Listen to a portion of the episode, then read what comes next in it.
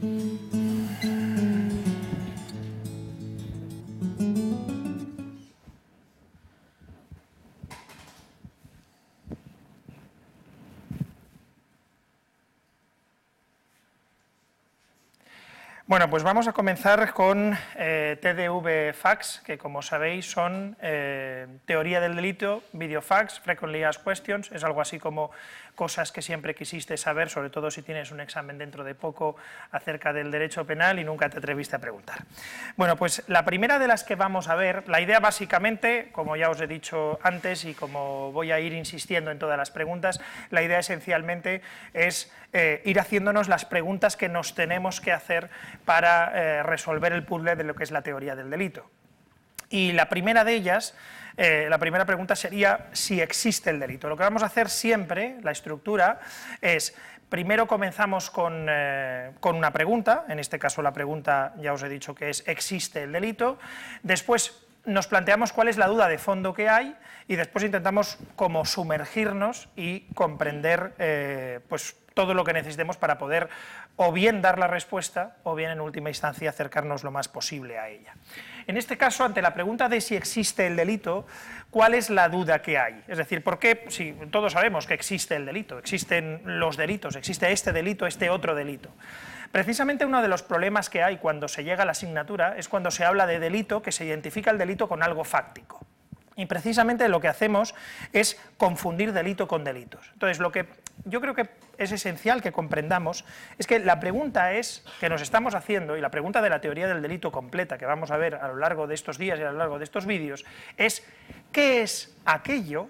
¿Qué son, ¿Cuáles son los elementos que en cualquiera de todo lo que diríamos que es delito van a estar presentes. Es decir, ¿qué es aquello que resulta común a todos y cada uno de los delitos tipificados en el Código Penal? Hay elementos que, es decir, tienen que estar. Por tanto, si cogemos esos elementos, lo que podemos llegar a decir es, esto es un delito o no es un delito, independientemente de si digamos esto es este delito o no es este delito. Por tanto, en última instancia, lo que tenemos que hacer es ya no hablar de delitos, sino hablar de el delito. Intentar comprender qué es el delito, aquello que es común a todo lo que llamamos delito, ¿vale? Y a todos y cada uno de los tipos penales, el delito. Bien, definiciones de delito habréis visto en los, en los manuales, en los materiales docentes, Em, que existen muchas. Eh, von Lis hablaba de la acción antijurídica, culpable y punible, desde von Lis ya prácticamente utilizamos esa definición, después Belling la definió como toda acción típica, antijurídica y culpable, sometida a una combinación penal adecuada y ajustada a las condiciones de dicha penalidad, y en nuestro país, por ejemplo, una de las mejores eh, definiciones para mí eh, son las del profesor Santiago, es la del profesor Santiago Mirpuch, que la define como un comportamiento comportamiento humano típicamente antijurídico, culpable y em, punible. ¿Veis alguna diferencia entre, entre la, de arriba, la de von Leach y la de Mirpuch? ¿Veis alguna diferencia entre las dos? ¿Mano? ¿Tienes el, ¿Tenéis el micrófono? ¿Se lo podéis pasar? Pásaselo.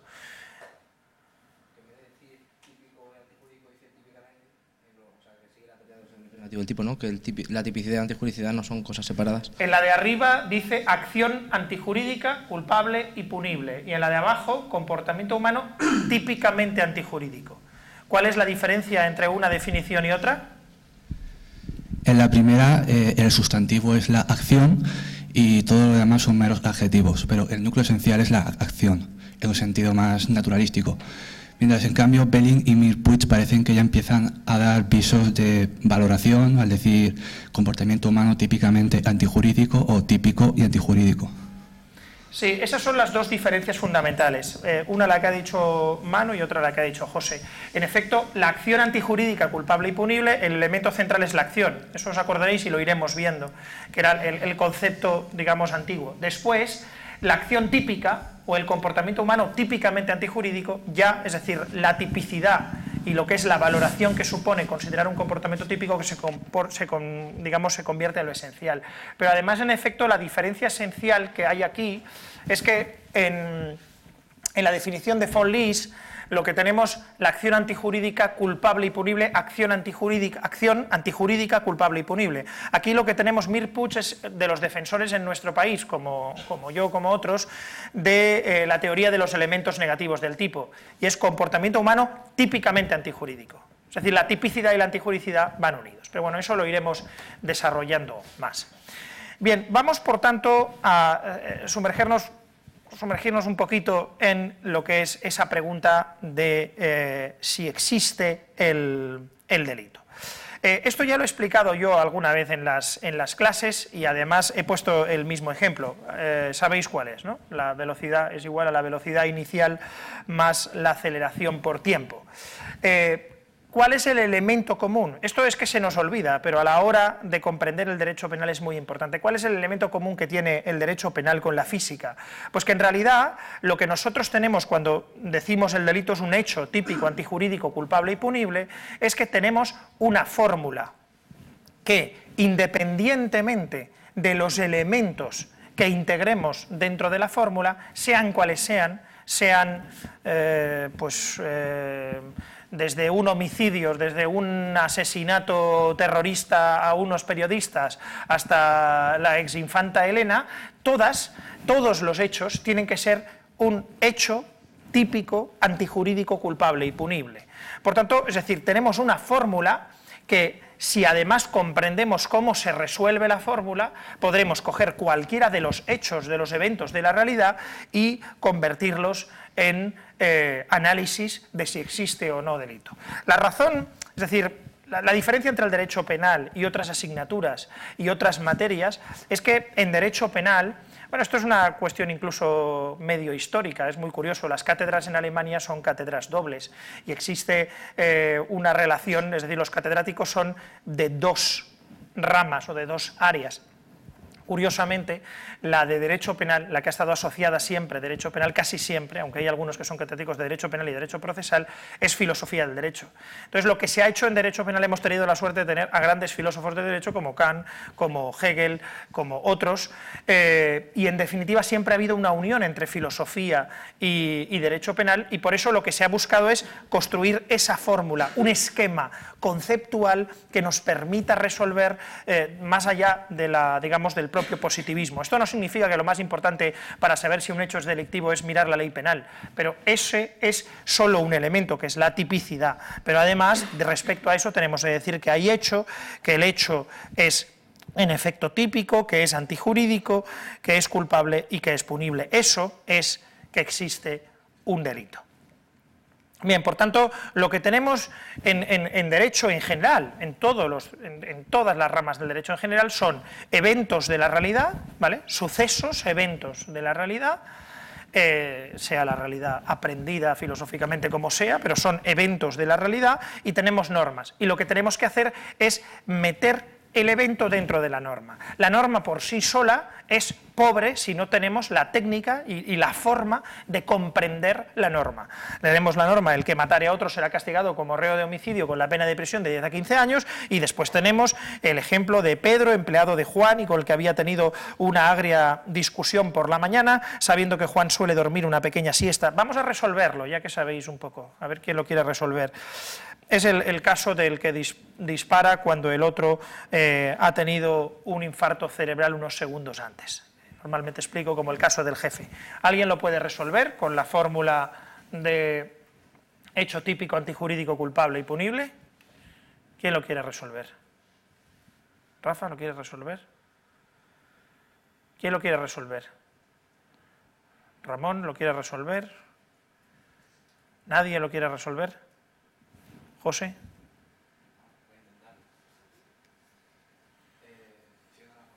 Hmm. Eh, el hecho imputado es eh, disparar a una persona que, según la representación del autor, estaba solamente durmiendo, no muerta. El problema viene en la tipicidad. ¿Según la representación del autor estaba, totalmente, estaba muerta o según su representación estaba viva? Estaba dormida. Dormida. El problema viene en la tipicidad, porque para que pueda haber tentativa dice que objetivamente eh, tendría que haber dado el resultado. Claro, desde un punto de vista objetivo, el sujeto estaba muerto. Pero también es más cierto que el sujeto empezó Verite Criminis cuando estaba vivo. Por lo tanto, quizá desde un punto de vista objetivo se podría salvar. También desde un punto de vista subjetivo se puede defender que partiendo de la representación del autor y visto desde fuera por todos, todo el mundo hubiera dicho que estaba vivo y que... Acércate, acércate al micrófono. Y que efectivamente ha creado eh, un riesgo jurídicamente desaprobado. Es decir, lo que habría que realizar, en este caso la imputación del hecho es fácil, decir que hay acción, hay acción, porque es fácil que haya acción cuando dispara, ¿sí o no? ¿Es fácil que haya acción cuando entra en la sala? Es decir, sí, también. Aquí la acción normalmente nos va a solucionar muy pocos casos, como hoy veremos. ¿Cuál es el elemento esencial aquí? Considerar que la acción es típica. Y, y para considerar que la acción es típica, básicamente hay que decir que realiza un peligro, digamos, jurídicamente desaprobado. Desde una perspectiva ex ante, ¿es potencialmente peligroso disparar a una persona que está muerta? Claro, el problema es que si decimos eso, si hacemos esa valoración, podríamos llegar al absurdo de considerar que en este caso no existe un comportamiento peligroso, o al absurdo o a la respuesta de que el comportamiento no es peligroso en sí. En efecto, como dice José, la forma de salvarlo es decir, bueno, ¿hay algún momento donde hay acción que el comportamiento es peligroso? ¿Cuándo? Cuando el sujeto está en su casa y decide matar, ahí estaríamos fuera del ámbito del derecho penal. Si el tipo ha muerto antes de que el tipo decida, tendríamos a lo mejor un problema. No vamos a resolver el caso ahora, pero imaginemos que el tipo ha muerto antes de que el otro decida matarlo. Ahí tendríamos un problema distinto. De hecho, a lo mejor esa tentativa no sería punible. En este caso decimos, cuando él entra por la puerta, ¿en ese momento existe un peligro ya? Sí, ¿cuál es el peligro? El peligro de que no se muera. Si no se muere, es decir, la conducta de entrar con la pistola, es decir, además, en este caso es verdad que tenemos que tener en cuenta la decisión del sujeto, puede llegar a poner en peligro la vida de las personas. Sí, es peligroso para la vida de las personas, sí. En ese momento la acción, peligrosa ex ante, ¿se produce el peligro ex post? No. Y por tanto, ¿qué hay? Tentativa. ¿Hay reproche al sujeto, sí o no? Sí. Bien, este es un evento, puede haber otros. En el curso de unas prácticas de tiro de los cuerpos especiales, este es interesante. ¿Quién lo quiere resolver que no sea, que, no sea el que lo ha resuelto ahora? En el curso de unas prácticas de tiro de los cuerpos especiales de la Guardia Civil, Amado coge su arma y se la da al responsable de la sala de tiro que le pone munición real en vez de balas de fogueo tal y como es preceptivo. Eh, es decir, es el responsable de la sala de tiro el que le pone las balas sabiendo que le pone esas balas eh, pero no lo sabe Amado, Amado no lo sabe. En su primera intervención dispara a su compañero Luis pensando que realiza la práctica como siempre, pero le causa la muerte. ¿Quién la quiere resolver? Adonis. Eh, ¿Esto va? Sí. Eh, aquí en este caso vemos dos hechos, porque por empezar, el, que, el encargado de las, de las balas, peligra, o sea, el hecho que hace es cambiar las balas de fogueo por unas balas reales, esa es una buena forma de empezar. Es decir, considerar el hecho, asociarlo a la persona y, es decir, por tanto, analizar si existen dos y analizar cada uno de ellos. Sigue, perdona.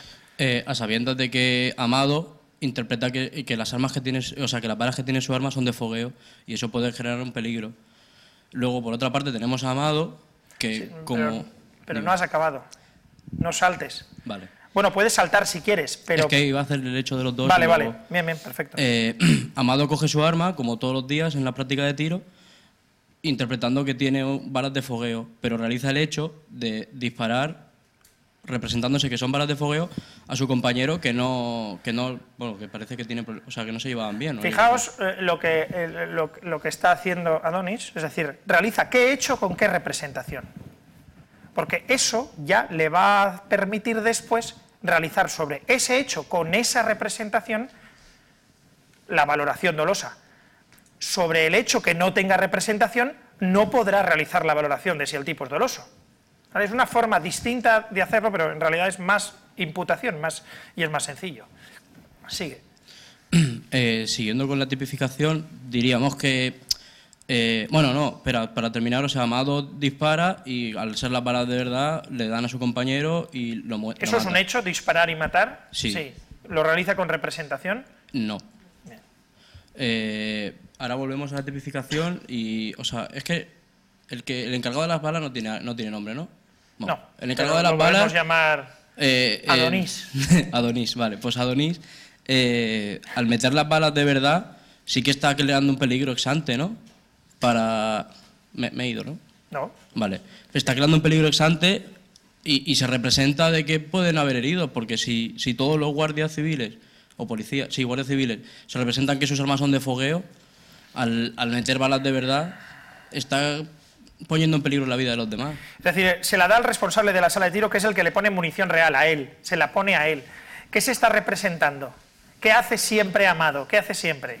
Disparar al, al muñequito ese. Al muñequito no, disparar a, a Luis, es decir, pensando que realiza la práctica como siempre. Es decir, en principio, ¿es posible que dispare al compañero? Sí. ¿Eso se lo representa el otro? Sí, Bien. ¿Eso es un comportamiento peligroso ex ante, sí o no? Claro. Eh, ¿Cuál es el problema que se plantea aquí? No lo vamos a resolver, pero ¿cuál es el problema de fondo que hay en este caso? que Amado no, no, o sea, lo que él se representa no depende de él, ¿no? O sea, el peligro que se genera no ¿Y depende eso de en él. qué se concreta? ¿En problemas de Manu? Pasarle el, el micrófono. Si Amado tenía responsabilidad de haber comprobado si las balas eran de fogueo o eran de verdad. Hay dos cosas. Una, ¿cuál es el comportamiento, es decir, cuál es la relación de intervención entre los dos sujetos? Estos son los problemas de intervención delictiva que los veremos al final, pero ¿qué es el auténtico problema? El delito no va a aparecer cometido por una persona, Urdangarín está casado, me sabe mal poner el mismo caso, pero es decir, eh, nunca va a ser una persona, va a haber varias, nunca no, puede ser, pero va a haber varias personas, ¿cuál es la intervención entre ellas? En este caso tenemos que desde una perspectiva naturalística el que realiza el hecho es un sujeto, si lo, si lo pensamos desde una perspectiva tradicional naturalística tenemos que el que mata es este, por tanto atribuiríamos al que, el que se convierte en autor como el que realiza la acción, y sin embargo como veremos después lo importante no es la perspectiva naturalística, sino el sentido social de lo que haces. ¿Quién va a ser el autor en realidad del homicidio aquí? Evidentemente, que es el que realmente está realizando el comportamiento potencialmente apto para producir la muerte de la persona. ¿Se entiende o no? ¿Vale? Pero, en efecto, hay otro problema, como dice Manu, es, ¿tiene responsabilidad el sujeto que eh, se ocupa de mm, disparar? ¿Tiene que comprobar las balas o no tiene que comprobar las balas? ¿Cambiaría el caso? ¿En mucho o no? Cambia bastante el caso, porque además tendríamos un problema interesante, que es, ¿se puede ser autor mediato, se puede ser autor mediato de quien realiza el hecho con imprudencia con dolo?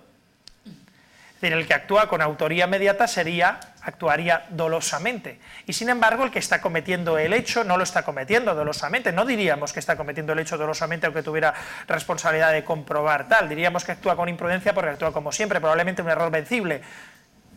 Bueno, pues eso, no lo vamos a resolver tampoco. Sí, perdona. Pásale el micrófono. Gracias. Pero si como tú has dicho que el que va a disparar tiene conocimiento porque ha visto las balas que son, son buenas, que tienen capacidad para matar a alguien y se calla, entonces ahí cambiaría el caso también.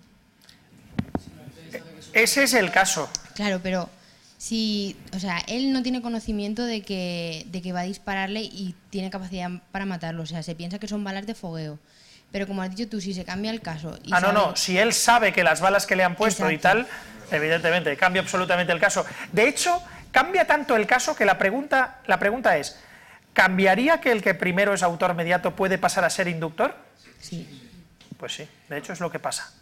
¿Por qué? Es decir, esto, esto es lo que algunos no, no- no entienden en, en- en la doctrina, que es, es decir, que el sentido social se tiene que coger, esto lo explicó muy bien Jacobs cuando vino a nuestra universidad, sobre el todo. Tú coges el todo, el todo, la intervención global, y una vez coges la intervención global, defines los distintos roles de intervención una vez visto el todo, pero no antes. No puedes decir, mira, está siendo autor mediato, ahora pasa. No, una vez tienes el todo, diríamos, bueno, hombre, en el momento en el que coge la bala y dice así y le hace al otro así, pues eh, lo que habría es o coautoría o, lo más normal, ¿habría inducción? Cooperación necesaria. Es Yo creo que cooperación necesaria. Bueno, complicidad no lo sé. Yo creo que más cerca cooperación necesaria, pero eso ya lo veremos. Bueno, en definitiva, eso. Gabriel, harto de que Susana no conteste a sus llamadas, decide un buen día que todo el mundo debe saber que está loco por ella, así que con un arma en su mano. Esta es- este es interesante, a ver quién lo quiere resolver. Se planta en la biblioteca pública donde ella trabaja y al grito de Susana, ven aquí o mato a todo el mundo, la coge del cuello mientras amenaza a los demás y les dice que no se mueva. Minutos después interviene la policía, entrando en la sala armados y cuando ven que Gabriel les apunta con el arma disparan, impactando una bala en la parte izquierda del pecho, pero complicándose después la intervención y causándole la muerte. La pistola que llevaba Gabriel era falsa, aunque la apariencia era real. A ver, micrófono. Todo depende de lo que el policía se Yo creo que represente. todo depende de lo que el ¿Qué- policía ¿Qué, se parece que se representa el policía? Se representa- yo creo que se representa que tiene un arma de verdad y que puede dispararle efectivamente a, Vale. la, a la- Pues ya tenemos. Entonces ya es fácil, porque todo depende de eso. Ahora, ¿cómo lo resolvemos? Bueno, todo depende. Hecho. ¿Hay hecho? Sí, el hecho ¿Cuál es el hecho? El, haber disparado, Sí. eh, lo realiza con conocimiento y con control. Bueno, ¿Es típico? eh, no, no es típico porque no realiza un comportamiento estante que pone en riesgo ninguna.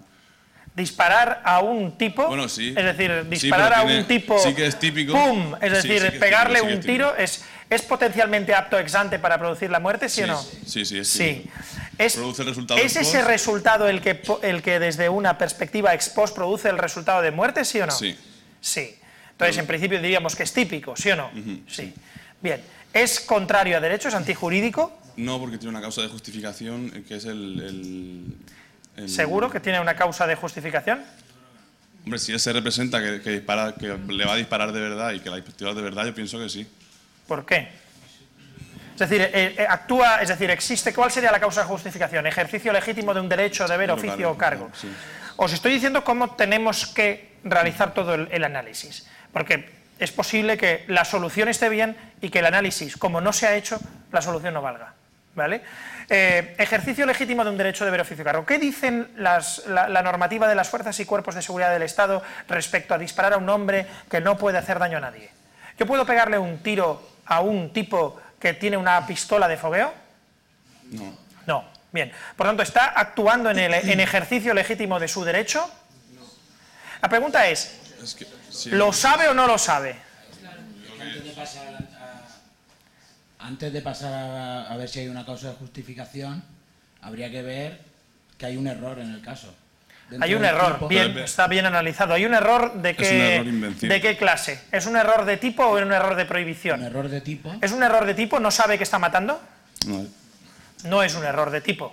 ¿Es un error de prohibición? ¿No sabe que matar está prohibido? No es un error de prohibición. Entonces, ¿qué tipo de error es? es un error invencible. No, no, no me digáis todavía la cualidad del error, sino qué clase de error es y a qué afecta. Es un error sobre los presupuestos objetivos de una causa de justificación. ¿Qué es un error sobre los presupu- ¿Es un error sobre los presupuestos objetivos? ¿Es un claro. error que sobre el presupuesto según el cual hay o no hay causa de justificación? Sí. Sí. Y la pregunta es, ¿a qué se asimila un error sobre los presupuestos A la imprudencia. al error de tipo y por tanto a la imprudencia.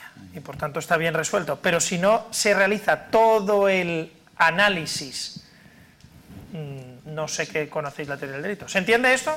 Bien, en todo caso, aquí lo importante es eh, comprender, este es el del Policía Nacional de la zona de Calabria, bla, bla, bla. No, no vamos a seguir con ello eh, para terminar. ¿De qué se trata en definitiva el, el delito? Se trata de que, si os dais cuenta, el mismo tipo penal nos sirve para analizar que mil casos distintos. No es el tipo penal el que nos ayuda, es el proceso analítico que tenemos que seguir. Lo que tenemos que seguir es un proceso de razonamiento y eso es el delito. ¿Qué es lo que yo pienso cuando pienso si hay un hecho? ¿Qué es lo que yo pienso cuando pienso si el hecho es típico? Etcétera, etcétera, etcétera. Un delito es un hecho típicamente antijurídico, culpable y punible. Es muy parecida a la definición de Santiago Mirpuch, pero eso es lo que yo creo que es un delito. Con la cuestión de que hay dos juicios muy claros, el juicio, después hablaremos más de ello, el juicio de antijuricidad, hecho típico y antijurídico. En realidad, cuando habéis dicho el hecho es típico o no, ya habéis dicho el hecho es típico, y yo he dicho seguro, que- o habéis dicho no, no es típico, seguro que no es típico, en realidad No es típico, no es que no sea típico, es que por el hecho de ser no ser antijurídico, el hecho no va a ser ilícito. Y lo relevante es si es lícito o no es lícito. Es decir, que está unido hecho típico y antijurídico, eso hablaremos más de ello después, y la culpabilidad, que es el reproche personal moral y al cual se asocia después la punibilidad. No sé si queda mucho. Sí. La pregunta, por tanto, es, ¿existe el delito? Sí, existe el delito. El delito es un hecho típicamente antijurídico, culpable y punible. Existe una fórmula que nos permite resolverlo.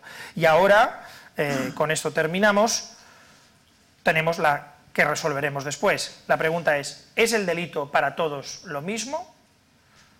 Esa es la siguiente pregunta. Muchas gracias.